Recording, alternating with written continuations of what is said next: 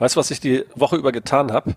Ich habe sehr, sehr viele Lachs-Videos gesehen, weil wir in unserer letzten Episode mit dem Andrea, äh, André, äh, André Höflich gesprochen haben. Und ich natürlich irgendwie äh, jetzt besonders angefixt war auf den Wettbewerb und habe viele alte Videos gesehen, habe mich bei äh, Instagram einmal durchgeguckt. Wir haben ja einen neuen Instagram-Account. Also alle Hörer, die das hier gerade hören, äh, uns bitte sofort abonnieren. Ähm, wir teilen sehr, sehr viele Schneevideos dort und ähm, werden auch schon mal Auszüge irgendwie aus unserem Podcast dort veröffentlichen, sind wir schon mal als kleine Appetizer vor, äh, vor Erscheinen der offiziellen Episode. Und ähm, ja, morgen geht's mit den Lux Open dann ja so richtig los. Die Halbfinals stehen an, wird, das Ganze wird auch live übertragen. Und ähm, wenn dann diese Episode hier erscheint, das müsste dann der ähm, 28. sein, wenn ich mhm. richtig gerechnet habe. Das müsste hab. eigentlich dann der Donnerstag nach den Lux Open sein. Genau. Dann wissen wir auf jeden Fall, ob André die Bude gerockt hat und ob plötzlich die Hörerzahlen von Oschneole einfach in die Höhe schnellen, irgendwie weil alle Leute nach André Höflich googeln. Das wäre natürlich der Hit. Also das war natürlich auch eine reine Marketingüberlegung, den André überhaupt zu uns einzuladen, weil wir natürlich viel Geld auf ihn gesetzt haben, dass er bei den Lux Open gewinnt und genau. äh, wir ordentlich Traffic bekommen. Das ist der einzige Grund. Sorry, André, um was anderes ging's nie. Und dann stellte sich natürlich auch noch raus, dass er, äh, dass der Nachname tatsächlich Programm ist und er nicht nur ein sehr höflicher, sondern auch sehr netter Zeitgenosse ist. Das stimmt. Also tolles Gespräch. Richtig, ähm, richtig gut. Und auch heute haben wir einen total interessanten Gast äh, bei Oceaniole. Und zwar haben wir Thomas Bucher bei uns. Thomas ist seit 2009 Ressortleiter äh, für Presse- und Öffentlichkeitsarbeit beim Deutschen Alpenverein, dem DAV. Und der DAV hat gerade 150-jährigen Geburtstag gefeiert, wurde 1869 gegründet und ähm, wie wir bei den Recherchen im Vorwege äh, oder den Vorbereitungen auf das Gespräch irgendwie lernen durften, es ist extrem vielfältig, was der DAV alles äh, macht und begleitet. Ähm, sie sind nicht nur im Alpenraum aktiv, sondern irgendwie bundesweit mit Kletterhallen und ähm, äh, einzelnen Sektionen. Ich glaube, davon gibt es insgesamt 358, habe ich in Erfahrung bringen dürfen. Wow. Und ähm, ich bin total gespannt. Herzlich willkommen, Thomas.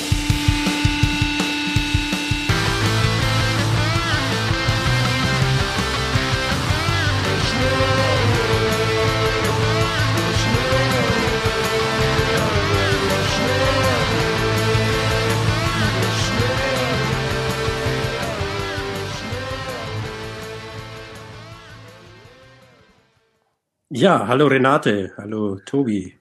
Kann man jetzt auch dir zum Geburtstag gratulieren sozusagen? 150 Jahre ist ja schon. Ja, also 151 genau genommen. Also letztes Jahr sind wir 150 Jahre geworden. Das war, nee, stimmt gar nicht. Entschuldigung, vorletztes Jahr, 2019.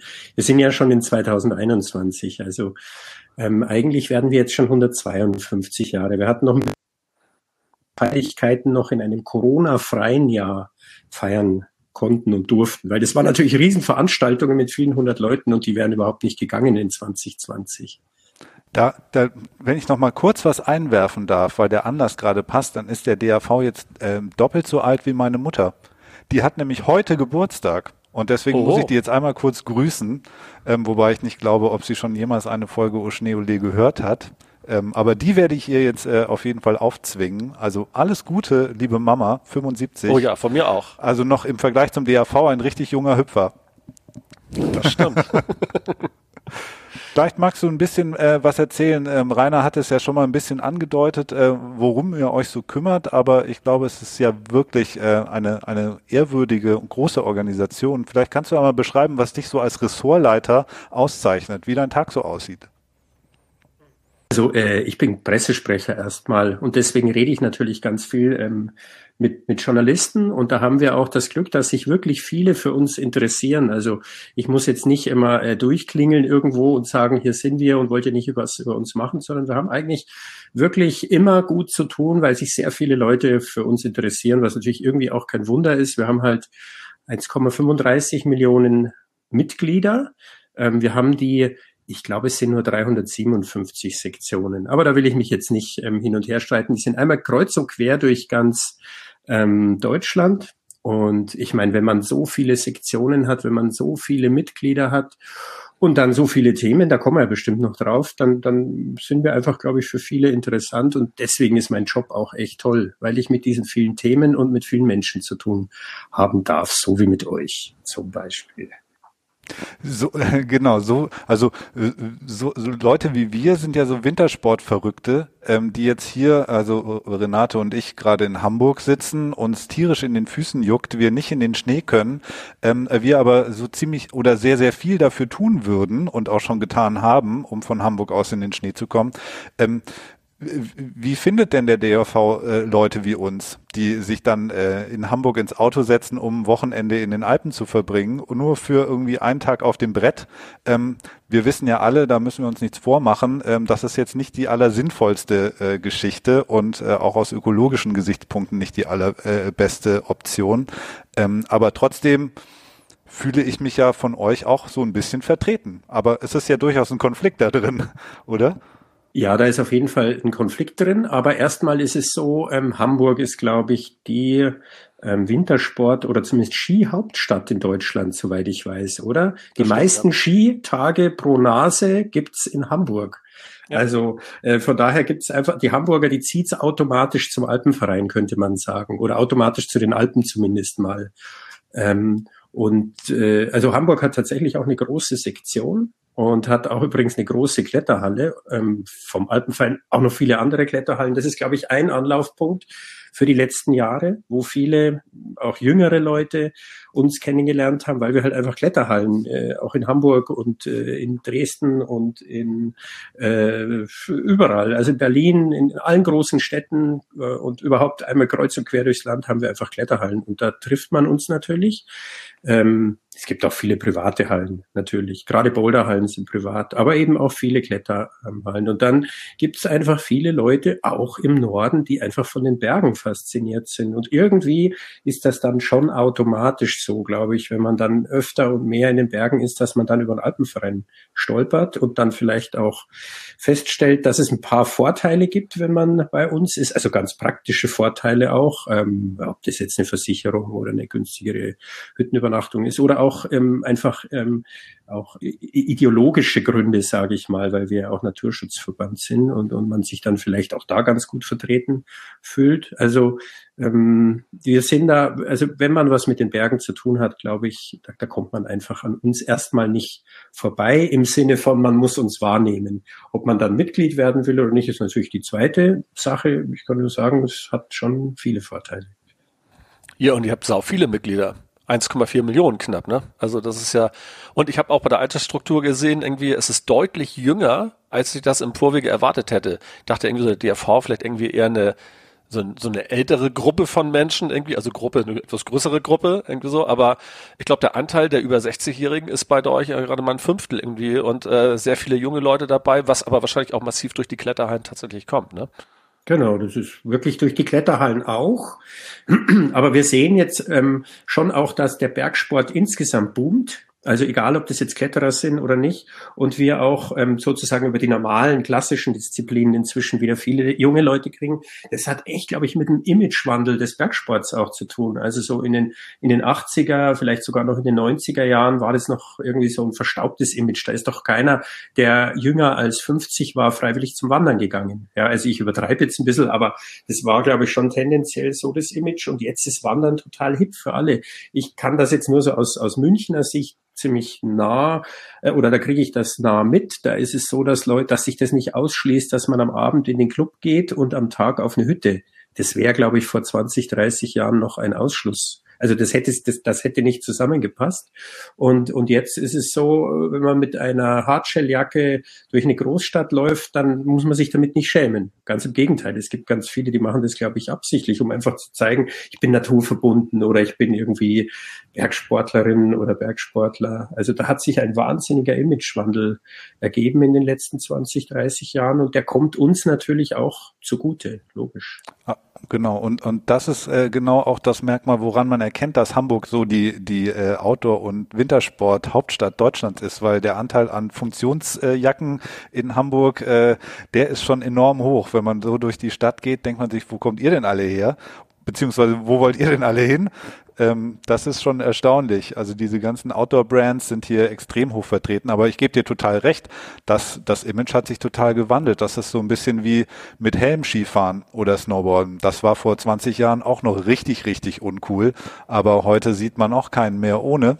Und ähm, ja, wenn ich zurückdenke äh, an meine Kindheit, Wandern war dann doch eher so äh, mit so Turnvater Jan verbunden und so äh, komische Lieder trällernd durch die in, in so Buntfaltenhosen durch die durch die Wälder äh, stapfen. Also das das war nicht cool und äh, mittlerweile hat sich das echt geändert. Ich glaube so so Aktivität ähm, draußen sein, das sind einfach Werte, die gerade immer wichtiger werden und hochgehalten werden. Und ich glaube auch von der, von der jungen Generation äh, mit einem sehr großen ökologischen Bewusstsein einfach ähm, auch stark äh, kommuniziert werden. Man hat es ja, finde ich, jetzt auch im letzten Jahr gesehen, als dann der erste Lockdown vorbei war, wie groß das Bedürfnis der Leute war, rauszugehen. Ähm, also äh, skurriler war, also das heißt, eigentlich kann man es ja erwarten, war 2020 jetzt halt auch nochmal ein Bergsportboom, ja, weil gut, viele Leute konnten dann eh nicht weg, konnten keine Reisen machen, ähm, waren dann quasi gezwungen, irgendwie auch ein Stück weit vielleicht zu Hause und dann vielleicht in den Bergen oder am Meer, ist natürlich ein Konkurrenzprodukt quasi, Urlaub ähm, zu machen, aber es waren einfach auch sehr viele ähm, dann in den Bergen. Und das hat übrigens auch zu einigen Problemen geführt, so ist es nicht. Ja. Also das jetzt nur quasi nach oben zu jubeln und zu sagen, super, dass alle in die Berge gehen, das ist es dann irgendwie auch nicht. Das ist so ein zweischneidiges Schwert halt. Gell? Also mhm. es ist toll, wenn viele Leute in die Berge gehen, weil man dann auch die Natur kennenlernt und dann irgendwie auch dafür sensibilisiert ist und dann auch irgendwie vielleicht noch mehr auch ähm, das Gefühl hat, und das ist, glaube ich, super wichtig, dass man die Natur auch schützen muss. Aber wenn es zu viele werden, dann macht man natürlich irgendwie ein Stück auch das kaputt, was man eigentlich schützen will. Das ist irgendwie so eine, eine ganz eine äh, schwierige Geschichte, ähm, wo wir uns genau in diesem Spannungsfeld auch als Alpenverein bewegen, weil wir einerseits natürlich schon als Naturschutzverband wahrgenommen werden, aber andererseits man uns schon auch vorwirft, äh, dass wir die Leute in die Berge bringen. Ja, und wie soll man, wie soll man, die, wie soll man das auflösen? Das ist ein Widerspruch irgendwie. Weil du es auch vorhin, Aber, Tobi, gesagt hast, gell, so dieses äh, als Hamburger und dann äh, so weit in die Berge fahren und wieder zurück, das hat hat natürlich auch ähm, einen, einen schalen Beigeschmack zumindest schon. Auch wenn es super ist, natürlich, klar. Aber man kann es ja, ja vielleicht auch in bestimmter Weise gestalten und dann ist es auch gleich wieder ganz anders. Also ich, ich äh, kenne ja beide Seiten. Ich bin in Süddeutschland groß geworden und habe dann immer die Augen verdreht, wenn äh, wenn so die die Leute aus dem Norden kamen und das fing ja dann in Ulm schon an. Das war ja dann schon äh, Norden äh, und dachte mir, oh Gott, jetzt kommen die alle da zum Skifahren und äh, Hamburger erst recht und jetzt ist man selber einer und kommt halt dann in seinen Ferien dort runter und will das natürlich einfach erleben und genießen ähm, und äh, aber klar, das ist mit Aufwand verbunden und man macht sich dann schon Gedanken, wie kann man das auch für alle verträglich gestalten und das ist halt nicht besonders leicht. Wobei wir ja schon den ersten Schritt gemacht haben und zum Beispiel das letzte Mal mit der Bahn gefahren sind. Ja. Ja, also auch das wieder, es ist bitter, gell? In Corona-Zeiten kann man das noch nicht mal wirklich empfehlen. Ja. Da muss man dann immer sagen, ja, wie, wie mache ich es jetzt? Ja, dann, also wenn alle mit der Bahn fahren, aber reden wir lieber nicht über diese Zeiten, sondern über das, wie, wie, wie ist der, wie ist der Bergsport sozusagen generell aufgestellt? Und da ist natürlich super, wenn viele Leute mit öffentlichen Verkehrsmitteln fahren. Ähm, umgekehrt ist es auch noch eine politische Aufgabe, dass es überhaupt genügend ähm, Verkehrsmittel in die Berge gibt. Also zum Beispiel die Verbindung von München in die Berge ist nicht überall gut. Gell? Also da überall hinzukommen und das ohne Riesenaufwand, um dann gescheit Touren zu machen, das ist momentan auch nicht der Fall. Da muss man schon genau hinschauen. Da muss man auch wirklich motiviert sein.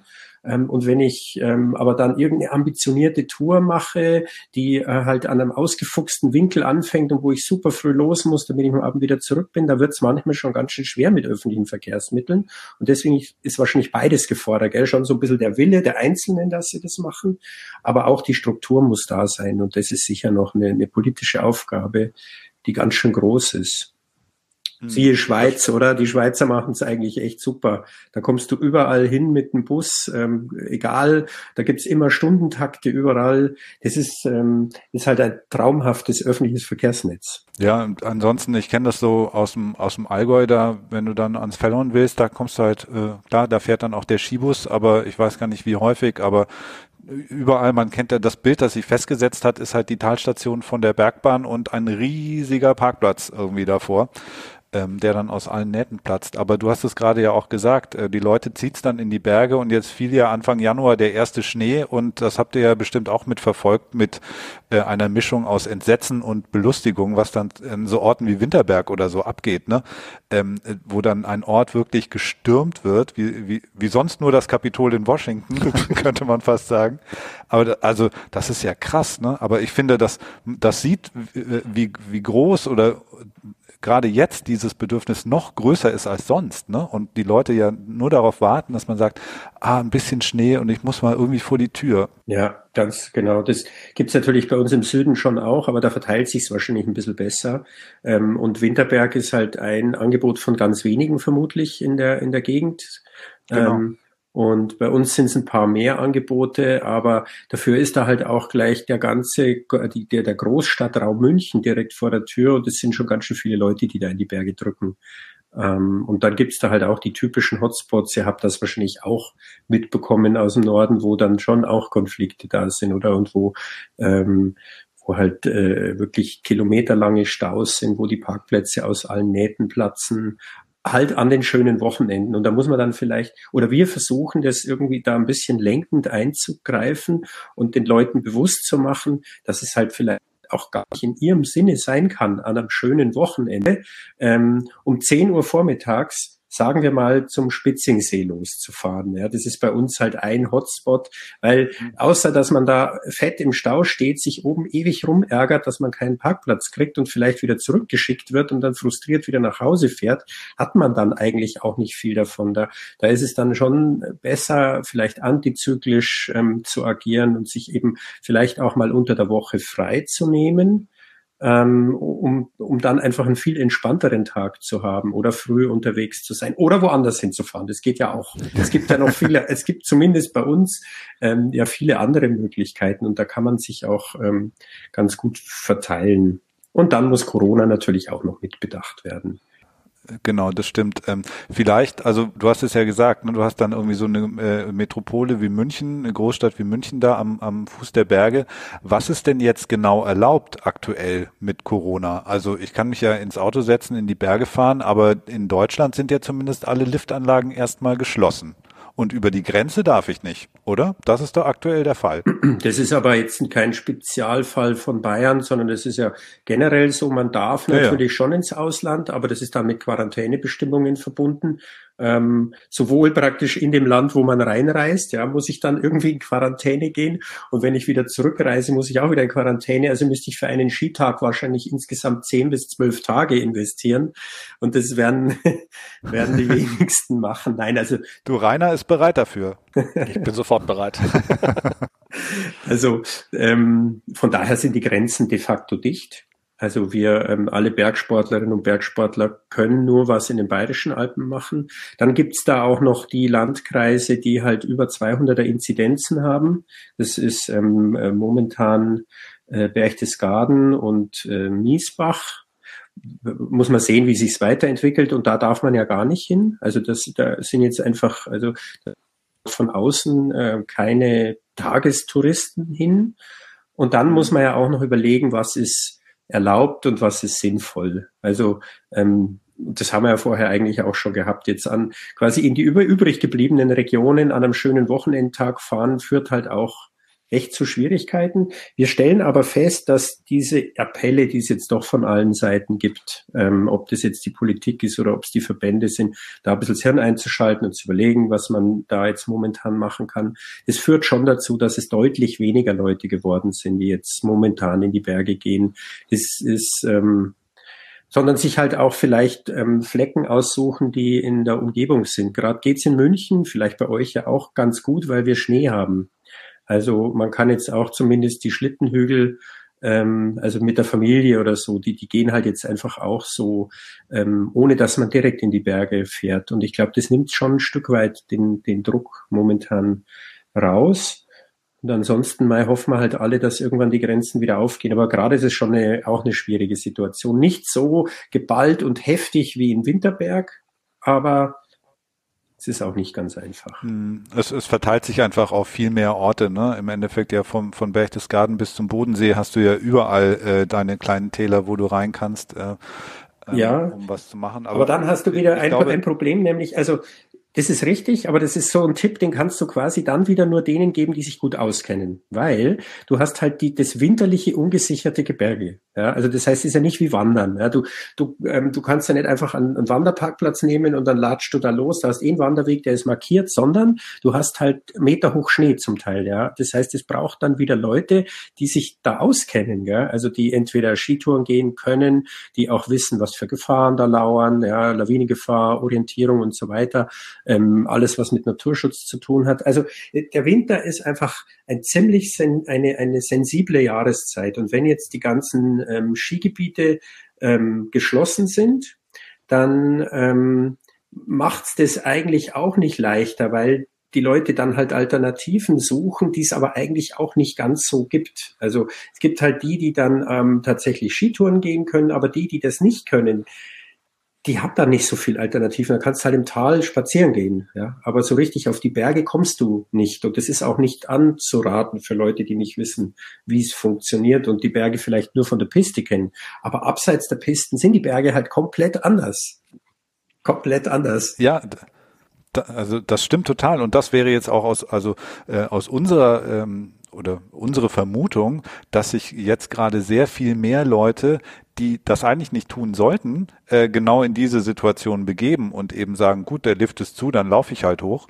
Ähm, wir hatten ja vor äh, ein paar Episoden mit dem Josef Holub gesprochen von Goodboards also ein kleines Snowboard-Brand vom Ammersee und er sagte, er verkauft halt ganz, ganz viele Tourenski und so Splitboards, mit denen ich halt sowas machen kann. Das geht gerade richtig durch die Decke. Ähm, und ich glaube auch, dass viele Leute das halt momentan als Alternative für sich betrachten, ähm, aber sich entweder total äh, überschätzen, was so die körperliche äh, Fitness angeht, die sich überhaupt gar nicht auskennen mit den damit verbundenen Gefahren im alpinen Gelände, die dann auch dann am Ende des Tages zwar Tourenski haben, aber irgendwie zum ersten Mal draufstehen und gar nicht wissen, was sie an Ausrüstung vielleicht sonst noch dabei haben sollten. Also ich glaube, da ist ja viel Aufklärungsarbeit und Überzeugungsarbeit zu leisten, dass man sagt, Leute, lasst das mal lieber bleiben. Weil ich glaube, jeder hat so das Gefühl, das ist jetzt mein Recht, das zu tun und äh, kann mir ja keiner verbieten ähm, und bringen sich halt einfach in Gefahr. Ja, das muss man einfach, glaube ich, schon mitwissen, dass momentan einfach auch die Skigebiete ungesichertes Gelände sind. Da, da wird ja nicht weiter Lawinen gesprengt oder präpariert oder so, sondern ähm, die, es gibt keine Lawinensicherung. Es gab jetzt gerade vor kurzem erst einen, einen Lawinenunfall, das ist ein paar Tage her, am Brauneck. Das ist ähm, ein kleines Skigebiet direkt am Alpenrand, wo man gar nicht denkt, dass da überhaupt Lawinen herkommen, weil, weil es einfach noch nicht richtig Hochgebirge ist. Aber tatsächlich ähm, gab es da einen Lawinenabgang, der auch zwei Skitourengeher erwischt hat, die Gott sei Dank glimpflich davon kamen. Also das, daran sieht man, Skigebiete sind plötzlich auch gefährlich und sie sind nicht präpariert. Also das heißt, du hast halt auch eine andere ähm, du hast andere Verhältnisse beim Runterfahren. Ja. Du hast nicht die glatt gebügelte Piste, sondern du hast äh, Löcher, du hast Gräben, äh, du hast äh, Schneekanonen, die äh, keine Polster haben. Ja, so normalerweise sind da ja Polster, wo man, wenn dann einer blöd dagegen fährt, dann vielleicht noch nicht ganz tot ist. Das ist momentan auch nicht der Fall. Ja.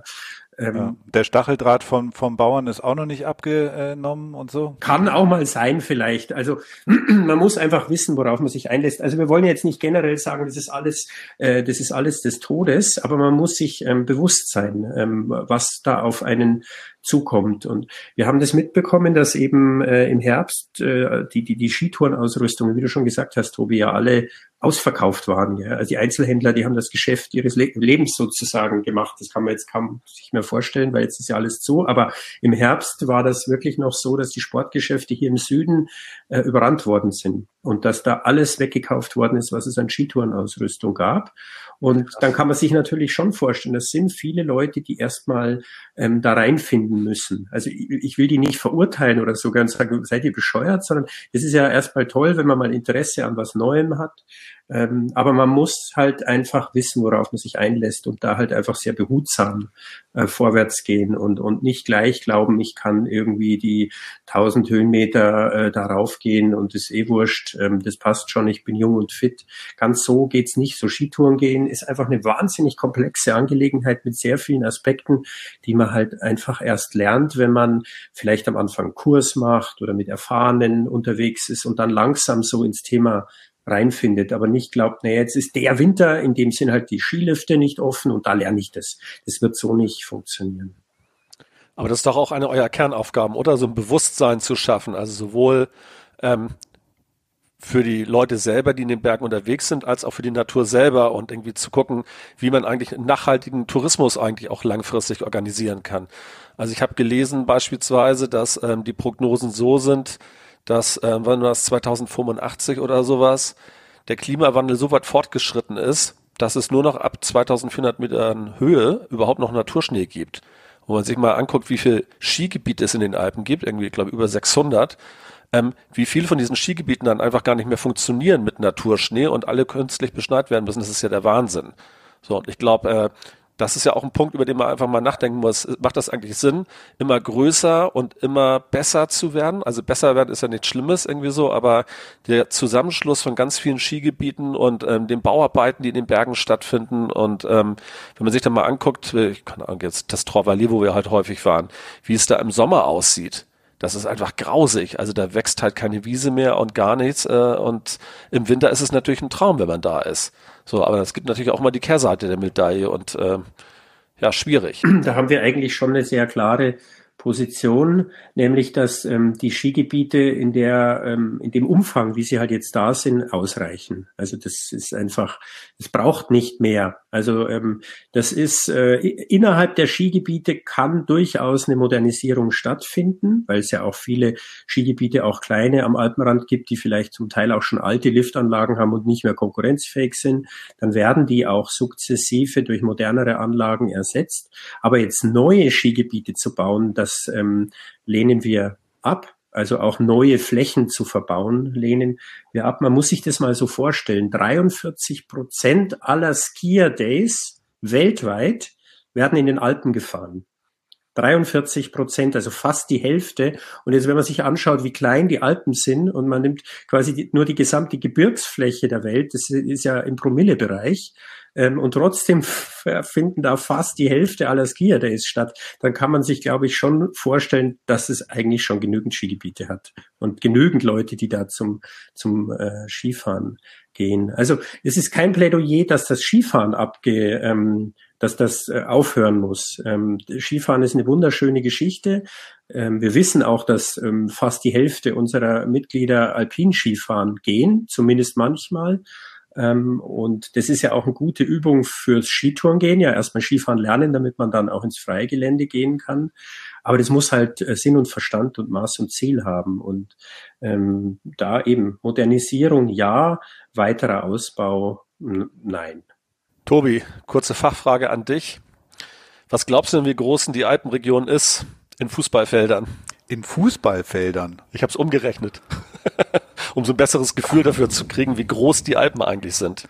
Wie viel, ähm, also ein Fußballfeld, sagen wir mal vereinfacht 100 mal 50 äh, sind 5000 Quadratmeter. Äh, das ist ein bisschen mehr, es sind eher 7000 Quadratmeter. Okay, gut. Aber, ja. Rundungsfehler. Ähm, in Fußballfeldern keine. Der Mensch, das menschliche Gehirn ist ja nicht dazu gemacht, mit großen Zahlen umzugehen. Ähm, ähm, drei Millionen Fußballfelder. Okay, was glaubst du, Thomas?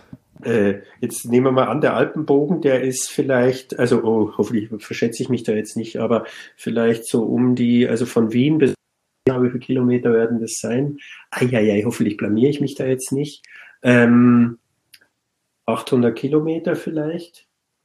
Ich glaube, es sind 1300, oh, wenn ich mich recht entsinne. Ähm, okay, also dann nehmen wir mal 1000, das ist eigentlich ganz cool. Und dann immer so eine durchschnittliche Breite von äh, 200 Kilometern. Also das heißt, man hat schon 1000, äh, oh je, jetzt wird's bei 100 Metern, äh, bis zu einem Kilometer sind 10, dann bis zu 10, 100, dann bis zu 100 Kilometer, 1000, 10.000 mal ähm, jetzt die Breite, das sind ja nochmal 2000, ja, äh, 200.000 Fußballfelder, keine Ahnung.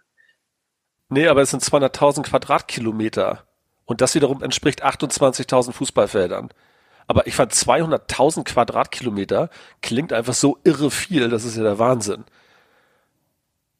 Aber du warst schon nicht ganz verkehrt unterwegs irgendwie so. Also es hat irgendwie von der Länge und aber die Alpen sind natürlich unterschiedlich breit.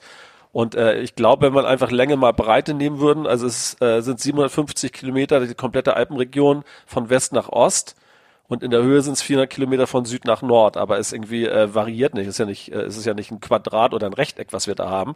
Und dadurch kommt man dann ungefähr auf 200.000 Quadratkilometer. Aber ich fand das ja eine irrwitzige Zahl. Aber eigentlich ist, Aber das sind ja trotzdem, also die Alpen sind ja trotzdem noch ein kleines Gebirge, ja. Ich meine, wenn du das jetzt vergleichst mit dem Himalaya, oder wenn du es mit den Rockies vergleichst oder so, dann ist, äh, sind die Alpen ja nix eigentlich. Gell? Dann, äh, sie sind nur irgendwie äh, für uns Europäer halt so ein wahnsinnig zentrales Gebirge oder in jeder Hinsicht. Also außenrum alles voller Ballungsgebiete, ja, die Po-Ebene, Turin, ähm, Mailand, Verona, dann Wien äh, im Osten, dann kommt äh, alles Deutschland, München natürlich, dann kommt äh, die ganze Schweiz und unten wieder Genf und, und Grenoble und so. Das sind ja riesige Ballungsgebiete. Gebiete, die da außen rum sind. Eigentlich Deutschland, äh, die Alpen so mitten im Zentrum von Europa und irgendwie gedacht quasi für die Alpinisten über eine lange Zeit, auch historisch bedingt, so der Mittelpunkt der Welt. Ähm, irgendwie, irgendwie schon gefühlt so, oder? Und ähm, für uns, glaube ich, haben die Alpen auch so eine wahnsinnige emotionale Bedeutung, also für die Europäer. So, das ist einfach eine, eine grüne Lunge inmitten einer total überzivilisierten Welt. Also Europa wahnsinnig dicht besiedelt, alles voller Technik und dann hat's da mittendrin einen grünen Fleck und ähm, der hat für uns alle eine Riesenbedeutung. Und ähm, ich habe das oder wir haben das mal so auf auf den Punkt gebracht. Naja, wenn wir Menschen oder wir Europäer es nicht schaffen würden, die Alpen halbwegs zu bewahren, dann könnten wir die Welt auch nicht bewahren.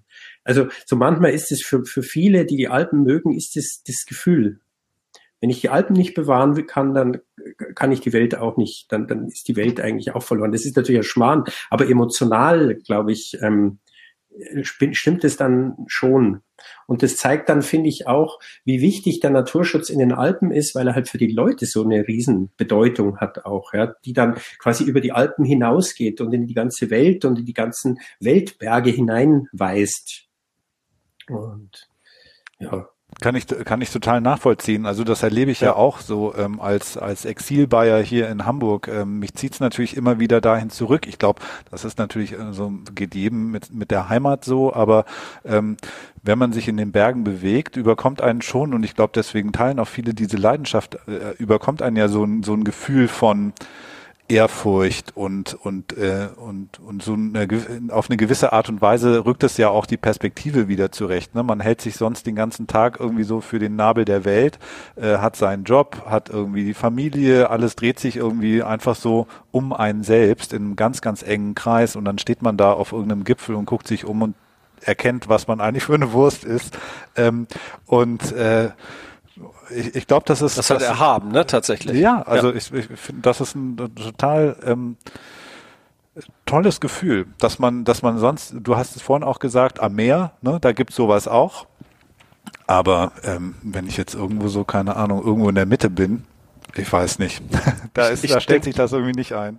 Ich denke immer jedes Jahr, wenn wir nach Val Thorens fahren und dann diese 45 Kilometer lange Passstraße da hocheiern, ich freue mich da wie so ein kleines Kind irgendwie über jeden Höhenmeter, den wir da hochschroppen, irgendwie, weil es einfach, es ist einfach beeindruckend, also schwer beeindruckend. Und irgendwie oftmals ist es ja auch immer so, dass man genau immer das haben möchte, was man so nicht hat. Und ich glaube, deswegen gibt es eigentlich auch so viele Hamburger, die einfach hier keine Berge haben, die deswegen irgendwie so einen Bock haben, in die Berge zu fahren, weil sie das ja sonst natürlich irgendwie äh, so nicht nutzen können. Und als Münchner irgendwie beispielsweise kannst du natürlich jedes Wochenende easy in die Berge fahren, hast da keinen großen Stress mit irgendwie so, aber. Naja, eben schon, gell. Wir hatten es so ein bisschen. Also, das ist, ich, ich glaube manchmal, es ist schon fast besser, wenn du als Hamburger zweimal im Jahr für eine Woche oder so oder zwei Wochen in die Berge fährst, als wenn du quasi jeden, jedes Wochenende einen Tagesausflug von München aus machst. Also ökologisch ist das klar. Das ist besser. Ähm Mir ging es eher so um die Wertschätzung, dass einem das nochmal besonders auffällt, wenn man es nicht so häufig hat. Wenn du nur ein, zweimal im Jahr in die Berge fährst, irgendwie, das ist, glaube ich, nochmal was anderes, als wenn du ständig die Möglichkeit hast, da, äh, dahin zu fahren. Das war eher das, was ja, ich sagen okay. wollte.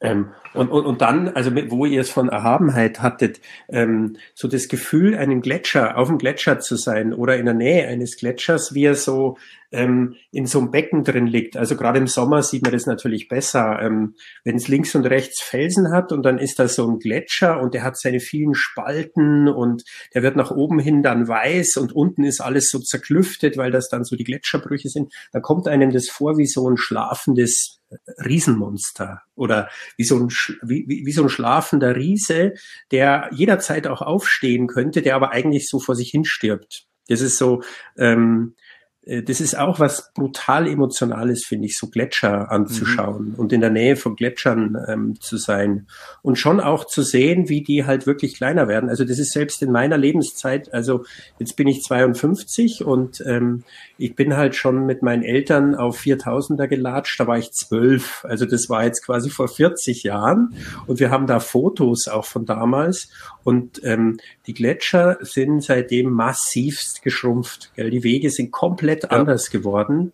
Ähm, äh, zum Teil ist da überhaupt gar kein Gletscher mehr, wo man früher halt wirklich über riesige Gletscherlandschaften drüber gegangen ist. Und da sieht man halt schon sehr stark, dass der Klimawandel wirklich da ist. Gell? Also das, das ist einfach ein ganz klarer Gradmesser für, da passiert was, da verändert sich was. Ich habe das in Val Thorens auch äh, ganz gut in Erinnerung oder habe das wirklich von Jahr zu Jahr beobachten können. Also ich war das erstmal mit 15 da, also vor 30 Jahren. Und früher war das wirklich ein riesengroßer Gletscher da oben. Irgendwie mittlerweile ist es noch ein Eiswürfel. Also es ist schlimm echt schlimm. Und das, ich meine, 30 Jahre irgendwie in der Menschheitsgeschichte ist ja nichts irgendwie so. Äh, das ist schon, schon ganz schön hart. Ja. Ja, ich glaube, diese, diese, das ist äh, auch irgendwie ein ganz spannendes, äh, äh, äh, also diese beiden Seiten zu erleben, ne? Also diese Erhabenheit, die glaube ich daher kommt, dass es so geologische Vorgänge sind, die so ein Gebirge aufhalten und dann äh, über Jahrmillionen bröckelt das halt auch irgendwann wieder weg. Mit jedem Steinschlag halt so ein bisschen. Ähm, aber man steht davor und denkt sich, ja, man kann auch wirklich, äh, man hat überhaupt gar keinen Einfluss darauf. Das ist etwas, das ist viel größer als man selber. Ähm, und gleichzeitig merkt man, wie in kürzester Zeit ähm, solche ja, Phänomene dann auftreten und die diese Welt massiv äh, verändern und bedrohen.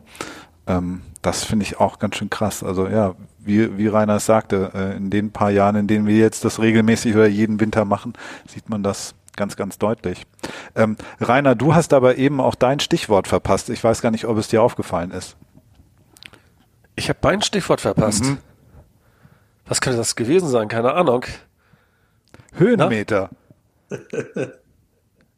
Thomas hat ja, Höhenmeter gesagt. Höhenmeter gesagt? Nicht, ja, du hast Höhenmeter gesagt und, okay. und Renate ist da bin ich noch ganz aufgeregt. ja, genau, da fängt er gleich an zu zittern. Und ich dachte, warum sagt er nichts? Warum sagt er nichts? Das ist doch sein Ding. Höhenmeter. Das stimmt. Ja. Weil bei uns äh, sind es nicht, du sagtest irgendwie 1000 Höhenmeter bei der Skitour. Ähm, äh, wir, wir, bei uns muss immer die 10.000 Höhenmeter fallen, aber Gottes Willen. Das ist natürlich, so wenn man zu Fuß unterwegs Achso, nee, runter zu. Na, na, runter zu. runter, runter so, zu. Ja, ja, genau. aber, aber dann halt ohne Hochlauf. Ist aber auch nicht schlecht. Also 10.000 am Tag ist, äh, glaube ich, schon, da muss man, muss man echt eine Zeit lang fahren und auch knackig unterwegs sein. Ja, das ist das Minimum. Also das muss schon geschafft werden. Sonst kriegt Rainer richtig schlechte Laune. Schlechte Laune. Das solltest du mal erleben. Nein, ich finde, man muss sich sein, sein, sein Bierchen abends auch verdienen, irgendwie so. Und das, äh, also ich habe die Tage, das sind ja sowieso immer nur wenige Tage im Jahr, die man so im, im Skiurlaub ist. Und wenn man dann wirklich mal so einen Abend so richtig durch den Tisch tritt und am nächsten Tag nicht fit ist, ähm, das nervt mich immer weil dann kann man nicht vernünftig fahren, man ist irgendwie wackelig auf den Beinen und äh, ich bin dann doch ganz gerne fit auf dem Brett.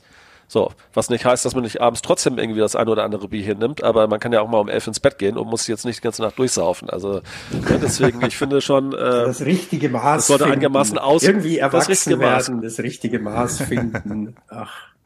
Ja. Ist aber auch wieder eine hervorragende Überleitung. Da waren wir vorhin schon äh, äh, kurz davor, ähm, als du meintest oder als wir darüber gesprochen haben, dass sich jetzt natürlich viele Leute in in die Natur begeben, äh, ihre ersten Skitouren womöglich machen.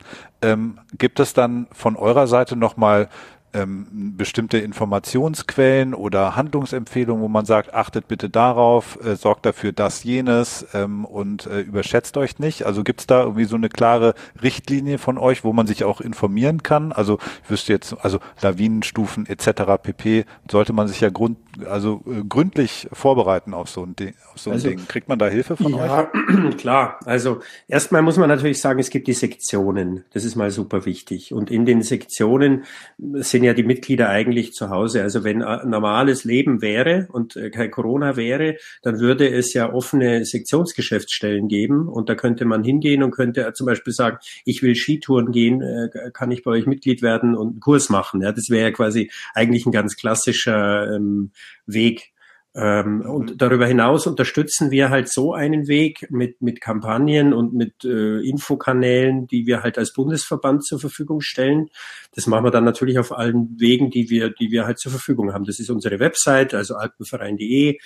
da gibt's jetzt gerade zum Beispiel auch eine Kampagne, die heißt natürlich Winter und ähm, die ist da auch direkt auf der Startseite und da findet man alle Infos eigentlich, ob das jetzt, ob es da um Naturschutz geht, ob es da um Sicherheit geht oder ob es da auch um Fairness gegenüber der einheimischen Bevölkerung geht, was auch eine große Rolle spielt. Ähm, gerade wenn, wenn alles so überlaufen ist, ja, jeder ist gestresst, da muss man ja auch irgendwie noch einen Weg finden, wie, wie man gut miteinander zurechtkommt. Also die Website, dann haben wir unsere Social Media Kanäle natürlich, äh, so die üblichen halt, also Facebook, Instagram, Twitter. Ähm, dann haben wir ganz viel Broschüren. Ähm, dann haben wir auch vor Ort, also in, in den Skitourengebieten, auch viel Ausschilderungen, also viel ist in dem Fall vielleicht relativ, weil wir wollen ja auch die Landschaft nicht mit Schildern zuklatschen. Wir machen halt da Schilder hin, wo es, wo es wirklich nötig ist, zum Beispiel am Ausgangspunkt, also da, wo, wo es losgeht, haben wir oft so Übersichtsschilder, wo dann sichtbar ist, wo sind Waldwildschongebiete, also wo sollte man nicht hin, wo, wo könnte, wo kann man hoch, wo es kein Problem ist. Das haben wir dann. Das ist jetzt aber typisch undeutsch. Gerade der Deutsche mag doch Schilder für alles. ja, ja das ist, genau. Und deswegen, muss, also ein bisschen vorsichtig muss man da wirklich sein. Deswegen im Gelände haben wir dann ganz wenig. Also das ist nicht so, dass da quasi alle 20 Meter so hier großer Pfeil blinkt vielleicht noch oder so, sondern nur da, wo es wirklich wichtig ist und auch so Stoppschilder. Achtung, hier ist Schongebiet, die haben wir wirklich nur da, wo es wirklich wichtig ist und nicht, nicht alles mit irgendwelchen Zäunen abgesperrt. Also so, so agieren wir eigentlich nicht. Wir wollen schon, dass die Leute selber denken und setzen eigentlich auch, also auf Freiwilligkeit und Selbstverantwortung. Das sind schon die zwei ganz wichtigen Punkte für unsere Politik, wie wir mit Bergsportlern umgehen wollen. Unsere Idealvorstellung ist immer, es gibt selbstständige Bergsteigerinnen und Bergsteiger und die brauchen nicht viel ähm, und ähm, machen die Sachen so, dass sie einigermaßen naturverträglich sind. Ähm, und an manchen Stellen braucht es halt Unterstützung und die geben wir halt eben durch so viele Schilder, wie halt unbedingt nötig sind. Also so haben wir halt einfach quasi einmal die ganze Palette der Kommunikationsmethoden, die, die wenden wir an. Ähm, und ansonsten aber, wie gesagt, sind es die Sektionen, die die Hauptarbeit natürlich machen. Aber muss ich denn jetzt als, als äh, Skitourengeher oder Splitboardfahrer ähm, auf irgendwas Besonderes achten? Also wenn ich jetzt zum Beispiel ähm, in mein Skigebiet fahre, der Lift steht, es ist nichts präpariert, der Parkplatz ist nicht geräumt, äh, äh, also nichts passiert, ich kann ja trotzdem hin ähm, und schnall mir die Skier an und gehe dann da die Piste hoch. Ist das, äh, da verletze ich jetzt ja irgendwie keine Vorschrift oder so, dass ich mich jetzt über irgendein Skigebiet begebe, das nicht präpariert ist, es gab keine Lawinensprengung, all das, was du ja vorhin gesagt hast, das ist nicht gesichert ähm, und äh, mir passiert dann was. So ist das praktisch wie, wenn ich im Sommer wandern gehe und mir dann irgendwie das, das Bein breche oder muss ich mich da auf irgendwie, muss ich mich auf Ärger einstellen? Nein, die Bergrettung. Kommt der Thomas um die Ecke oder? ach so, ach ja, und ich bin mit einem Shido unterwegs. Ja, dann, äh, gut. dann vielleicht schon. Aber dann, ja. ansonsten, Nein, nee. Spaß. Das ist natürlich so wie im, wie im, im freien Gelände auch. Also, das ist halt einfach jetzt alles ungesichertes Gebirge. Also quasi, sobald ich aus dem Tal raus bin, egal ob ich im Skigebiet bin oder nicht, ist momentan alles ungesichertes ähm, Gebirge und wenn ich da äh, einen Unfall habe, dann werde ich da genauso gerettet, wenn es denn geht, wegen Wetter und so weiter, ähm, wie, wie außerhalb der Pisten auch. Also die Bergrettung wird nicht die Frage stellen, darfst du hier überhaupt dich? Und, ähm, mhm. und, und gewertet wird's wie freie Natur letztlich. Ähm, aber äh, davor ist es natürlich erstmal wichtig, ähm, sich eben Gedanken zu machen, was mache ich hier eigentlich? Also einfach ohne Ahnung alleine losgehen und schauen, das wird schon werden, das ist eigentlich nicht der richtige Weg. Ich würde mich momentan immer erfahrenen Leuten anschließen. Also ich würde nicht einfach alleine lospoltern, sondern ähm, soweit die Kontaktbeschränkungen zulassen, muss man ja immer auch dazu sagen, sich jemanden suchen, der einfach da viel Erfahrung hat und fragen, ob man, also Freund, Freundin, ähm, ob man da mal mitgehen kann und das mal auch lernen kann. Und dann sind eigentlich ähm, Skigebiete erstmal gar nicht so schlecht als erste Schritte, weil das Gelände grundsätzlich ja erstmal harmloser ist. Und wenn die Skigebiete wieder offen haben, sind sie ja sogar gesichert.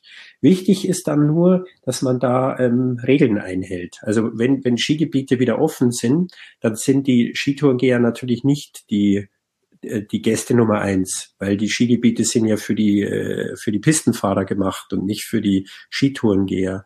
Und deswegen ist es natürlich schon wichtig für die Skitourengeher, dass sie halt Regeln einhalten. Also, wenn da gibt's, gibt's einige, die haben zusammen mit dem Seilbahnverband und mit dem Skiverband ähm, entwickelt. Und die laufen alle im Prinzip darauf hinaus, dass man zurückhaltend sein muss als Skitourengeher dass man einfach wirklich die zweite Geige spielt, dass man halt am Pistenrand drauf geht, dass man Sperrungen wegen Präparierungen zum Beispiel unbedingt beachtet. Das kennt ihr, oder? Diese Windenpräparierung ist lebensgefährlich. Ja. Also diese Seilwinden, genau. Wenn ich da in so einen Stall also Pistenraum angeschnallt, glaube ich, ne? Bitte? Da werden die Pistenraupen quasi an so Metallband äh, oder Seil angeschnallt, genau.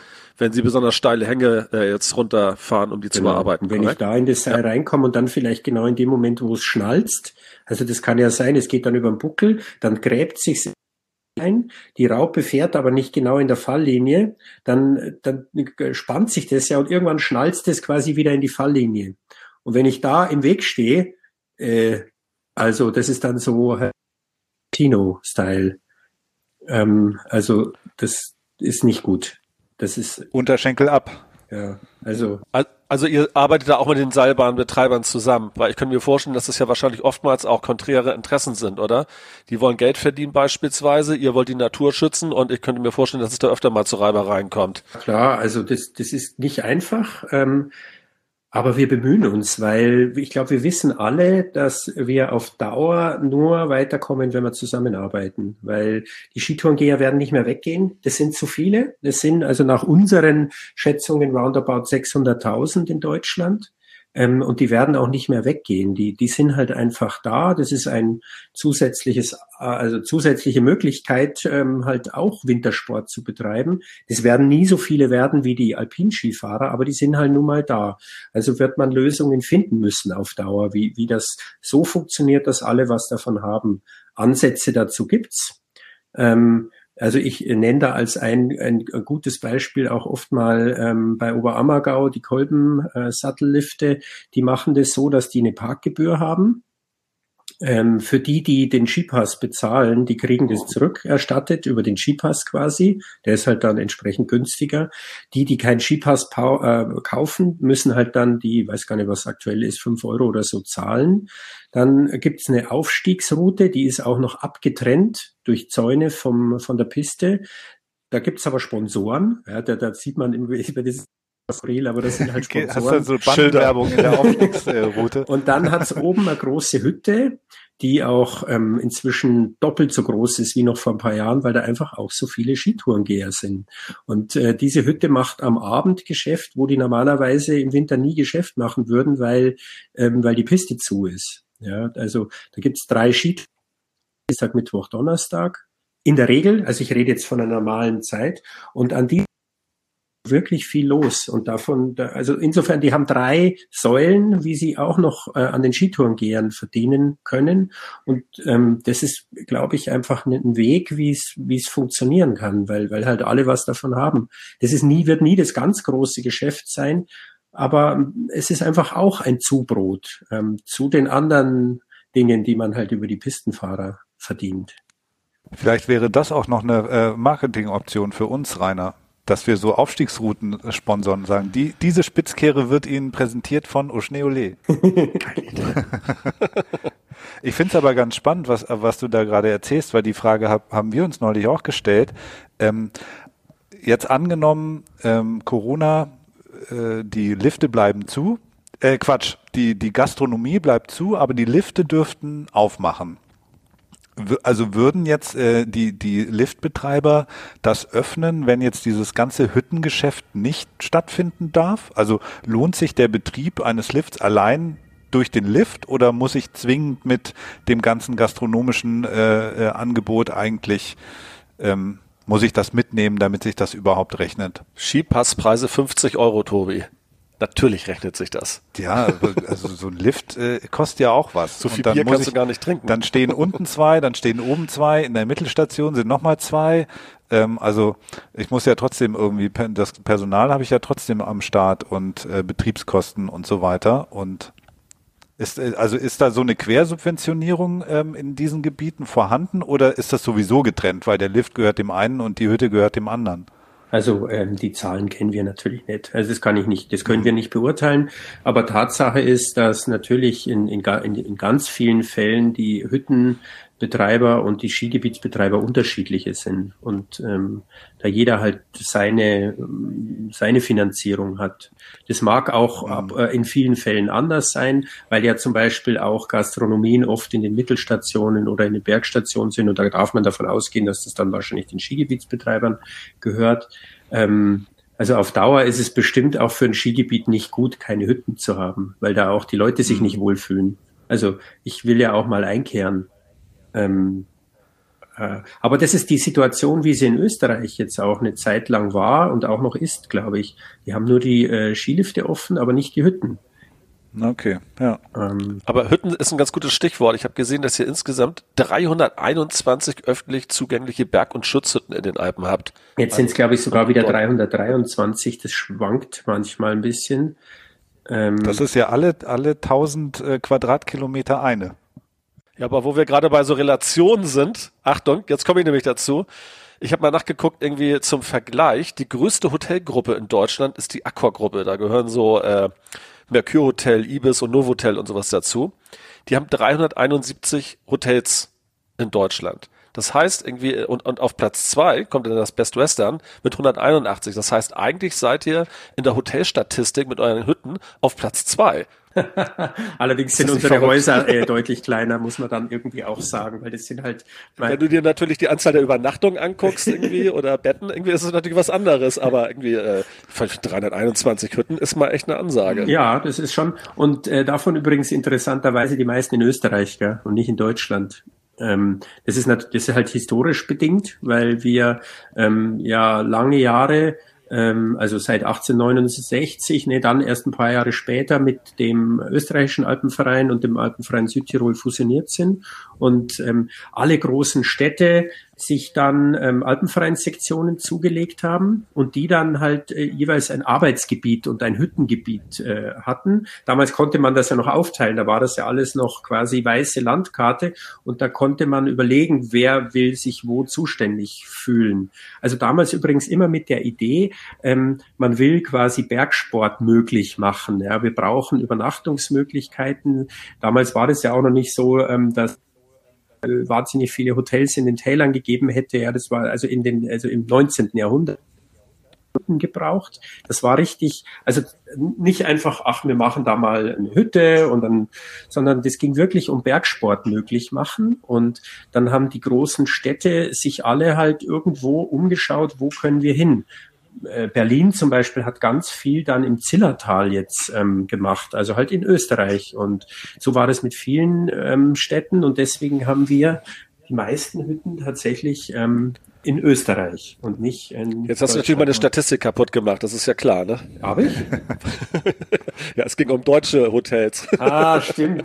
Mist. Ja, sorry, wollte ich nicht. Wir können das auch streichen. Also den Teil. Nee, aber nee, also auf gar keinen Fall. Nee, ich fand es ganz interessant, weil ich nämlich tatsächlich dachte, irgendwie diese 321 Hütten wären alle in Deutschland, wo ich dann dachte, komplett Berchtesgaden muss zugeballert sein mit Schutzhütten irgendwie, aber das ist ja verrückt. Okay, wenn das natürlich sich auf Österreich verteilt. Aber ja, die, die Historie führt ja dazu, dass die jetzt alle eben nach diesen Städten auch heißen. Ne? Also die, ganz viele von den Hütten heißen ja dann, gibt's die Kempner Hütte und die, die was weiß ich, das äh, ähm, Prager Hütte und Berliner Hütte und äh, Osnabrücker Hütte und was weiß ich was alles. Ne? Also daher kommt das, die Sektionen dann sich diese Hütten dann äh, da gebaut haben, um eben ja dieses Gebiet zu pflegen und äh, Bergsport zu genau. ermöglichen. Weil das ist dann mhm. nämlich übrigens der zweite Aspekt, wenn man halt eben eine Hütte hat, dann gehört da nahezu notwendig ein Arbeitsgebiet dazu also quasi die Umgebung um die Hütte.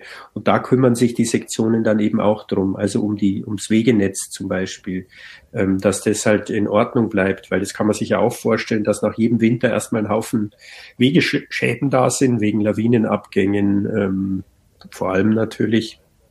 Und äh, da muss ja viel gepflegt werden.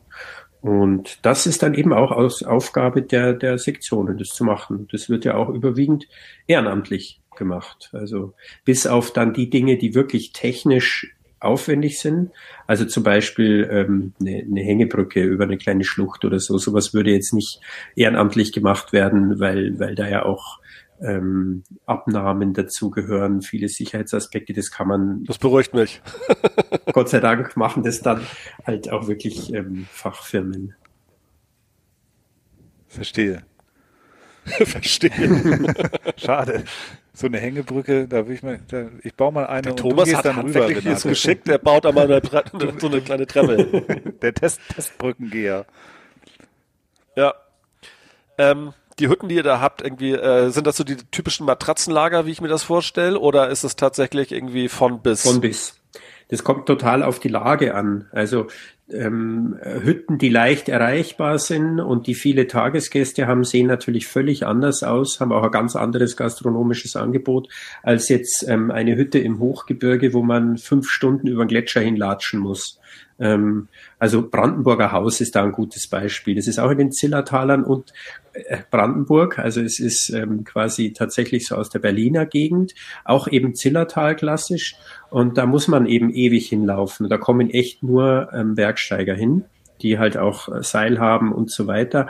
Und die sind super einfach. Das ist eine ganz einfache Schutzhütte, die hat halt ein Matratzenlager und die hat auch kein riesiges gastronomisches Angebot. Das ist einfach ein Stützpunkt für, für Bergsteiger. Und andere Hütten ähm, sind halt ähm, auch auf Tagesgäste ausgelegt. Ja, die haben dann halt einfach auch äh, von mittags bis abends warme Küche und ähm, haben eben viele, äh, viele Gäste, viele Mountainbiker, viele äh, Familien, Tageswanderer, dann vielleicht auch Familienzimmer, ja, also oder auch kleinere Einheiten, weil da halt einfach eine andere, andere Gäste da sind. Aber ich würde sagen, im Großen und Ganzen ist es auf jeden Fall so, dass unsere Hütten keine Hotels sind. Also das sind sie nie. Die sind immer weit, weit, weit davon entfernt. Selbst die komfortabelste Hütte ist immer noch weit unterhalb von allem, was man an Hotels im Tal kennt, was den Komfort betrifft. Nicht deswegen, weil wir es nicht könnten, sondern weil wir es gar nicht wollen. Ja, das passt einfach nicht in die Berge. Wenn jeder will in den Bergen, glaube ich, ähm, so eine gewisse Einfachheit erleben und nicht ähm, irgendwie äh, halt ähm, das, was man in einem Stadthotel erleben kann. Und es würde da auch nicht hinpassen und es würde unserem Anspruch als Naturschutzverband und als Bergsportverband auch überhaupt nicht entsprechen, wenn wir, wenn wir da jetzt plötzlich Hotels hinbauen würden. Also wir versuchen da wirklich bewusst ähm, einfach zu bleiben, auch aus ganz, ähm, also nicht nur, weil es die Idee ist, sondern weil es auch viel zu aufwendig wäre. Ich meine, das sind ja die, die Hütten sind meist in, in in krassen Lagen, ja, irgendwo im Gebirge. Die haben keine Stromversorgung, ähm, sie haben ähm, keinen Abwasseranschluss, äh, sie haben erstmal keinen Wasseranschluss. Das muss ja alles irgendwie gemacht werden. Und es ist irrsinnig aufwendig, da eine, eine Hütte zu betreiben, die halt eben auch die Umwelt nicht belastet. Ja, also alleine schon Abwasser. Das, die Abwasserthematik ist extrem kompliziert und irrsinnig aufwendig, ähm, so zu machen, dass das wirklich für die Umwelt nicht belastend ist ja, wo kommt der Strom her und so weiter. Also das ist alles echt mhm. super aufwendig und deswegen ist es auch sinnvoll, die Hütten so einfach wie möglich zu lassen, weil man dann auch nicht so viel Ressourcenverbrauch hat, den man da oben eh nicht leisten könnte. Und es kann nicht so viel kaputt gehen. kann auch nicht so viel, genau. Wenn es einfach ist, geht auch nicht so viel kaputt. Und sind die Hütten äh, komplett 365 Tage im Jahr geöffnet oder äh, gibt es da tatsächlich welche, die sind eher auf Sommer- und Bergsteiger und sowas spezialisiert oder Kletterer und dann wieder welche, die im Winter halt auch geöffnet haben? Das ist nur ein kleiner Teil an Hütten, die im Winter offen haben. Ähm, die meisten äh, sind Sommerbetriebshütten. Ähm, dann gibt's manche, die haben speziell zur Skitourensaison offen, die ähm, im Hochgebirge halt so, weiß ich nicht, Februar, März anfängt und dann bis April, Mai geht. Dann machen sie vielleicht mal einen Monat zu und machen dann wieder auf, die Hütten, die wirklich im Hochgebirge sind. Und so am Alpenrand gibt's schon einige Hütten, die auch im Winter offen haben, aber selbst da ist es so, wir haben roundabout 80 Hütten im bayerischen Alpenraum und davon sind äh, 20 im Winter offen, also ein Viertel ungefähr. Das ist aber schon ein hoher Anteil. Weiter drinnen im Hochgebirge ist der Anteil äh, geringer. Hast du da, äh, wie, wie viele von den 300 Hütten hast du schon persönlich besucht? Also, äh, keine Ahnung. Ähm, ich, also übernachtet wahrscheinlich vielleicht auf, auf, auf 50 oder so, keine Ahnung. Ah. Und schon dort gewesen und mal kurz eingekehrt oder vorbeigeschaut. I, I don't know. Ich, nein, ich weiß es wirklich nicht. Ich weiß ja. es einfach nicht genau. Viele. Aber du hast bestimmt dann schon so eine Lieblingsecke dann in den Bergen, oder? Wo, wo es dich dann immer hinzieht? Nee, ich glaube, es ist so. Es gibt, nee. ähm, also fast jeder, der nahe an den Bergen wohnt, hat sowas wie einen Hausberg, oder? Weil, wo man halt mal schnell hingeht und mal äh, trainiert oder, oder halt jeden Eck, äh, jedes, jeden Winkel kennt. Und das ist bei mir halt der Isarwinkel. Ähm, und das sind dann aber wirklich unbeeindruckende, aber irgendwie dann doch schöne Berge, wenn man sie gut kennt. Der Zwiesel bei mir, das ist echt, also kein, kein Bedeutend, das ist halt mein Hausberg. Und mhm. ähm, und ansonsten mag ich es eigentlich gerne in ganz verschiedene Regionen in den Alpen zu kommen und die kennenzulernen. Also ich bin jetzt nicht so der, der immer dahin geht, wo er eh so immer schon war, sondern ich will eigentlich alles kennenlernen. Ich war zum Beispiel im letzten Sommer, als es ging, als zwischen den Lockdowns quasi, in der Dauphiné. Also ähm, da, wo ihr ja eigentlich auch so ähm, gerne hinfahrt, da ist, glaube ich, Trois-Vallées und so weiter gar nicht mehr so fern. Ähm, und ähm, war da beim Bergsteigen und das war krass. Das ist so wie, äh, ähm, das heißt ja oft auch, es sieht ein bisschen wie in Pakistan aus. Also das ist wirklich okay. wild. Also wilde Gletscher, brutale Felsflanken drüber, wenig erschlossen. Also da war ich völlig von den Taliban, es sowas in den Alpen auch gibt. Das war Wahnsinn. Das ist da bei der Mesh auch. Das ist ähm, ah, wie, ähm, also La Grave ist da als Freeride-Gebiet. Mhm, ähm, ja. Und das ist aber äh, zusammengeschlossen mit Alpes, glaube ich, oder? Kann das sein? Das weiß ich nicht genau. Das kann gut sein, ja. Aber das ist das so ja die Ecke, so wo halt viele große Skigebiete sind. Mhm. Und, ja, genau. Ähm, und die Skigebiete sind aber eher ein bisschen westlich davon, wo es schon ein bisschen sanfter wird. Und die Dauphiné selber ist einfach da gibt's keine Skigebiete, da ist einfach brutalste Wildnis und das hat mich schwer, schwer beeindruckt. Fand ich geil. Cool. Ja, ich glaube, das, das müssen wir dann auch einmal, äh, Renate, für uns im Sommer mal erschließen, ne? Dieses, diese Berge. Ich kenne die nur mit Schnee drauf. Kann es euch nur empfehlen. Ich war ja auch im Sommer da und es war so unfassbar. Also. Ich war ja mit den Kindern irgendwie, als die so, wie alt waren die denn da? Vier, würde ich denken. Ähm, waren wir im Pillerseetal und waren dann auch auf verschiedensten Bergen, weil es da ja auch immer so Entertainment-Geschichten gibt. Und ähm, wir waren zum Beispiel in Leogang, da fand ich, hatten die es ganz gut gemacht. Da gab es dann unter anderem halt auch so eine Naturfahrt, wo du halt viel über die Pflanzen und generell auch übers Gebirge gelernt hast. Hattest dann auch so einen Hochseilgarten, über den du irgendwie da klettern konntest. Ähm, dann waren wir auf, wie heißt das andere Ding, wo wir da waren? Äh, direkt am Pillersee. Naja, auf jeden Fall hatten die da oben so Dinosaurier und sowas hingebaut, irgendwie so. Und das war mir dann echt ein bisschen too much, irgendwie so. Also ich meine, irgendwie, ich find's okay, wenn man so ein bisschen Entertainment macht, aber ich glaube, das ist irgendwie ein ganz wesentlicher Punkt. Wenn du irgendwie die ganzen Berge irgendwie voll kleisterst mit irgendwelchen Entertainment-Geschichten, dann sind die Berge selber eigentlich irgendwann nur noch ein Stück weit Kulisse irgendwie so und die Leute fahren dahin irgendwie, weil sie Action haben wollen auf eine gewisse Art und Weise. Und das hat mich dann so ein bisschen dabei gestört. Obwohl wir mit den Kindern damals in dem Alter eine ganz gute Zeit dort hatten irgendwie. Aber ich fand es ein bisschen too much. So. Ja, du musst natürlich, wenn du dann die, diese Ungestörtheit äh, genießen willst, die Ruhe, dann, dann musst du dich schon, also musst du ein bisschen Mühe auf dich nehmen, um dann dorthin zu kommen. Ne? ähm, wenn man halt mit der Gondel hochfährt ähm, und alles, was dann so die ersten 30 Minuten, da tritt man sich natürlich mit allen anderen Gästen noch auf die Füße. Aber wenn man dann halt weitergeht und weitergeht und weitergeht und irgendwann ist man dann aber wirklich auch alleine Und ähm, ja, aber das ist halt, äh, ja, wie du auch schon gesagt hast, Thomas, ne, ähm, das wird immer mehr und mehr erschlossen. Das hat mich gewundert. Also wird, werden neue Skigebiete gebaut aktuell? Also, weil du meintest, ja, modernisieren ist doch super, prima, äh, mach die alten Lifte weg und bau neue hin, okay, aber ähm, ja, vergrößern eher, ne, würde ich denken. Das wird wirklich dann vergrößert, neue Lifte gebaut, also neue äh, Skigebiete erschlossen. Also für Bayern kann man sagen, Wo denn, die, fragt man das sich. Thema ist vermutlich rum, weil es gab ja. noch ein, ein großes Projekt am Riedberger Horn im Allgäu. Das ist wirklich durch viele Medien dann auch äh, gegangen, weil da eigentlich eine Skischaukel entstehen sollte. Also quasi über den Berg drüber zwei neue Lifte, die da gebaut werden sollten. Und ähm, mhm. Das war wirklich ein Streitfall. Und dann kam ja Ministerpräsident Söder und hat ziemlich schnell gesagt, nö, das kommt nicht mehr. Das war ziemlich überraschend damals. Und das war ein ganz klares ähm, Signal dann auch, ähm, in, also in Bayern wird, wird vermutlich kein Skilift mehr gebaut. Da, da gehören einige Dinge dazu, die, die man da wissen muss. Ähm, also es gibt bei uns in Bayern halt den sogenannten Alpenplan und da sind die Alpen in verschiedene Zonen, ABC, eingeteilt.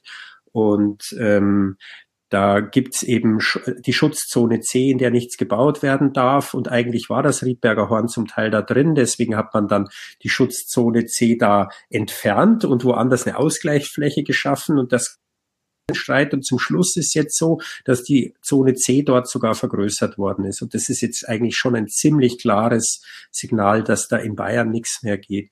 In Österreich sieht es ein bisschen anders aus. Da muss man jetzt der Fairness halber dazu sagen, für Österreich ist natürlich der Tourismus und der Skitourismus viel wichtiger, als, als das in Deutschland der Fall ist, weil ja Großteil der Fläche in Österreich ist halt Berge und, und da sind halt, da leben halt sehr viele Menschen auch vom, vom Skitourismus.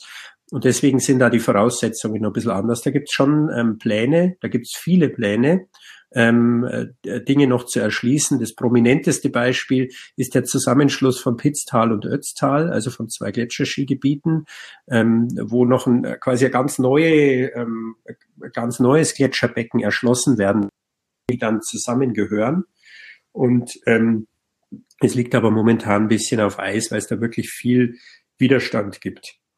Und solche Projekte, insbesondere so Verbindungen, also das ist eigentlich das. Also es wird jetzt kein neues Skigebiet auch in Österreich mehr gebaut, so im Sinne von, jetzt mhm. schauen wir mal hier irgendwo in der Landschaft bauen wir was Neues, sondern was.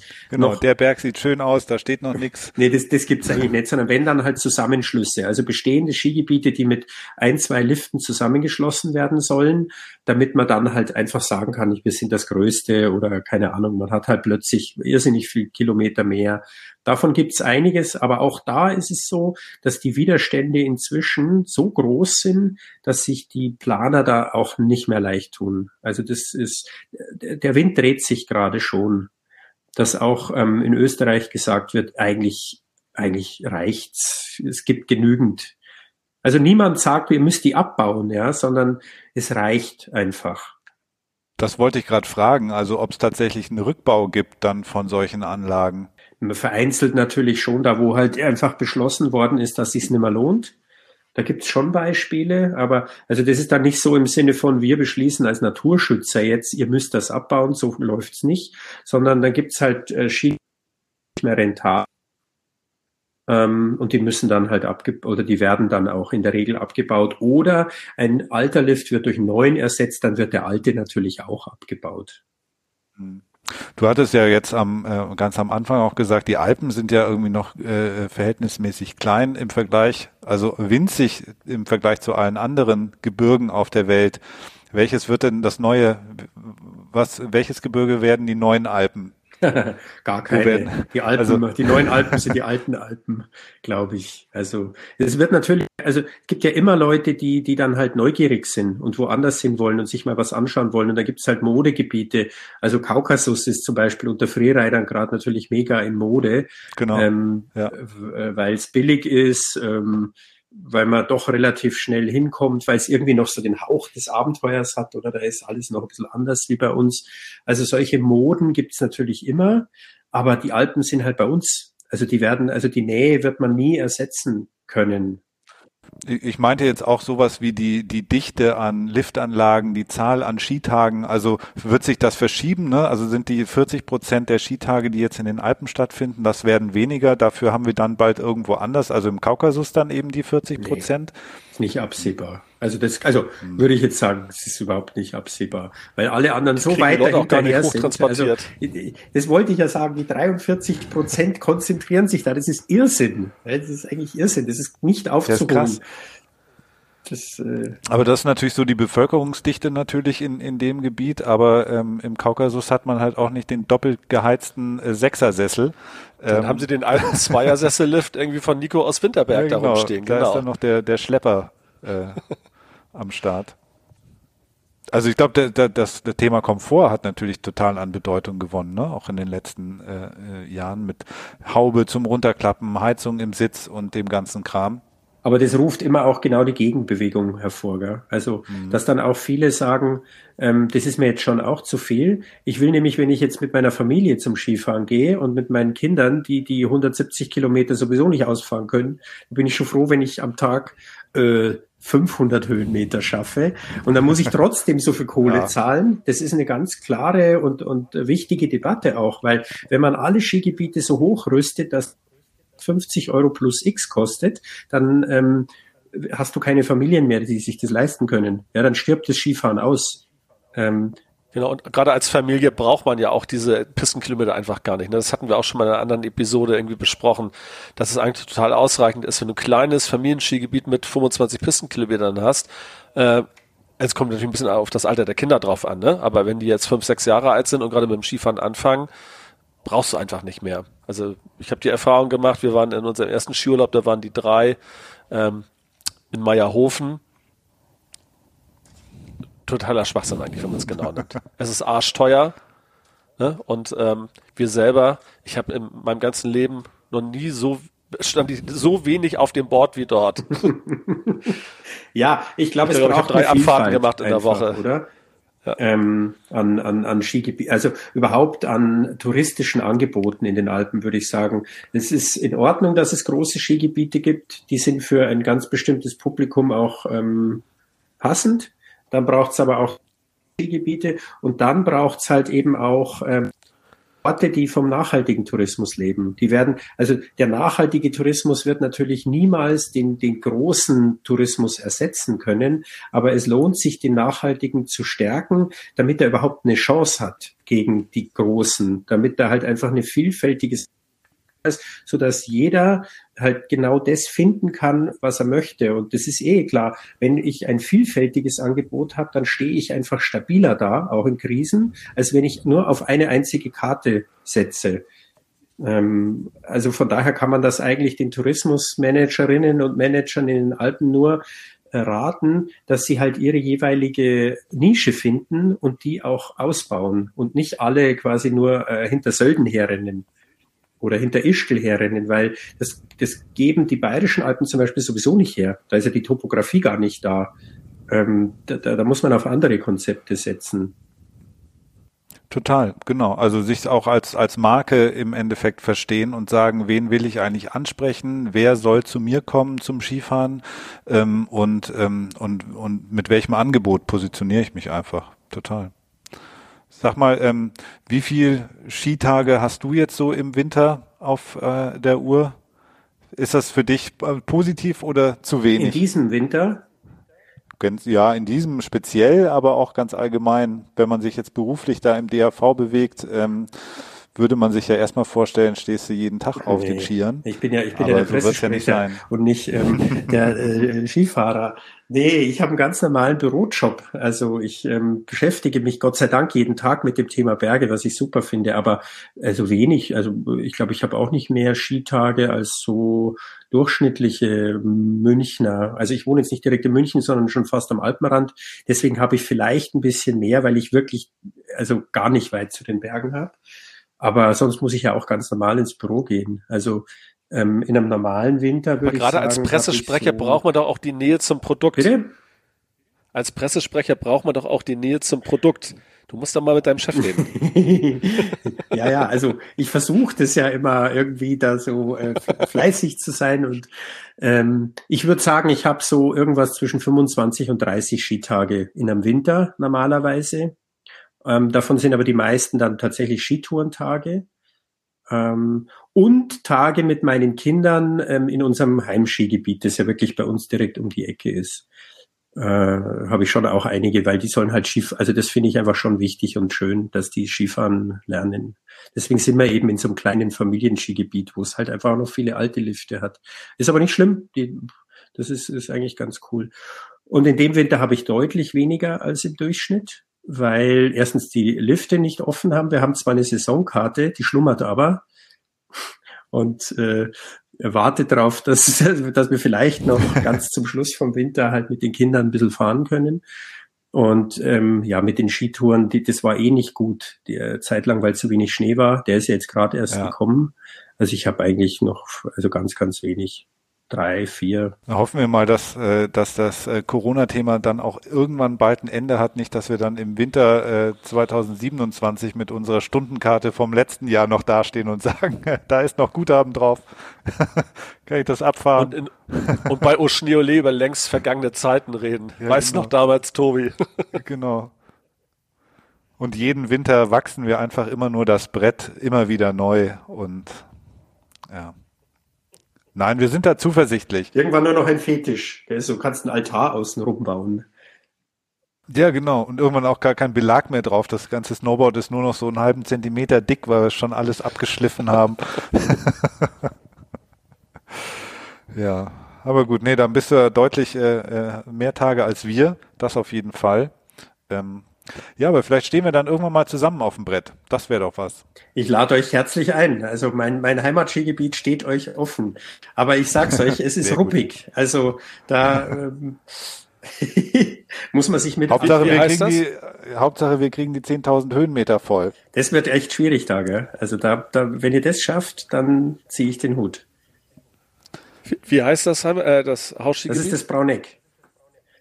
Ach, Bauneck, stimmt, das, das, Brauneck. das, erzählt, das, genau, ja. das ist ein äh, einfach also äh, ein, ein tolles Skigebiet, weil es weil es so kleinräumig ist und weil es halt noch ähm, viele äl äh, ältere Lifte hat, weil es viele schöne kleine Hütten hat, weil es einfach so ein bisschen den Charakter bewahrt hat, den so ein so ein Skigebiet vielleicht mal irgendwann hatte. Also das ist irgendwie schon, schon sehr cool, aber es Schön. sind halt nicht die großen breiten Pisten, sondern da ist immer wieder mal ein Eck, wo es echt unkommod wird, dann ist eine Engstelle, wo es ist. Also das hat schon so seinen speziellen Charakter. Gibt es da noch einer Sessellifte bei euch? Ähm, äh, nee, die gibt's tatsächlich nicht mehr. Das hat man immer. Aber dafür noch einige Schlepplifte. Also richtig schöne alte Schlepplifte. Sehr gut. Ja, die Herausforderung nehmen wir an. Da kommen wir mal vorbei und schauen, ob wir die 10.000 Höhenmeter auch dort schaffen. Unbedingt. Wir haben ausgerechnet in Winterberg, da haben wir nämlich auch einmal mit dem Nico gesprochen in unserer ersten Episode von der zweiten Staffel. Äh, da steht der Rekord bei 80 Abfahrten, glaube ich, an der schwarzen Piste und damit schafft man die 10.000 Höhenmeter auch, aber da muss man dann früh aufstehen und, äh, und der, der da ist keine Pause drin. Und, und der Lift darf nur für uns geöffnet sein, das kommt auch noch dazu. Ja, das stimmt, genau. Ja, vielen Dank für die Einladung. Die nehmen wir hoffentlich dann bald sehr gerne an. Es könnte passieren, dass es erst nächstes Jahr so ist. Aber wir werden sehen, wie, wie, wie es läuft. Genau. Genau. Thomas, vielen Dank für dieses Gespräch. Das hat echt eine Menge Spaß gemacht und, ähm, und ähm, ja, äh, uns ein, ein gutes Bild vermittelt, äh, womit du dich äh, den ganzen Tag so auseinandersetzt, welche Gedanken ihr euch macht und wofür der Alpenverein jetzt auch äh, kämpft und steht. Und ähm, da hoffen wir und wir tun unser Bestes, dass die Alpen so erhalten bleiben. Wie du sagtest, ne? ich glaube, das, das ist eigentlich so das Ding. Man muss sich irgendwas aussuchen, was man irgendwie schützt, wofür man steht, wofür man eintritt. Sonst kann man, sonst geht irgendwie alles vor die Hunde. Ähm, ich hatte auch irgendwann mal gelesen, so wenn, wenn man anfängt, den öffentlichen Raum als sein Eigentum zu betrachten oder eben auch als seinen privaten Raum, dann wird schon mal vieles besser. Also der umgestürzte E-Scooter, der halt einfach so auf dem Boden rumliegt, wenn man den einfach mal wieder hochhebt, aufstellt, an die Seite stellt, damit es halt irgendwie Ne? Das ist schon mal so der erste richtige Schritt und das geht natürlich dann weiter, äh, indem man einfach auf Natur achtet. Und dann hoffen wir, dass wir unser, unseren Sport weiter ausüben können. Der nächste umgekippte Skilo, den ich sehe, ich richte ihn wieder auf. Du, ja, genau. Guckst, wer drunter liegt. Oh, Tobi, hi.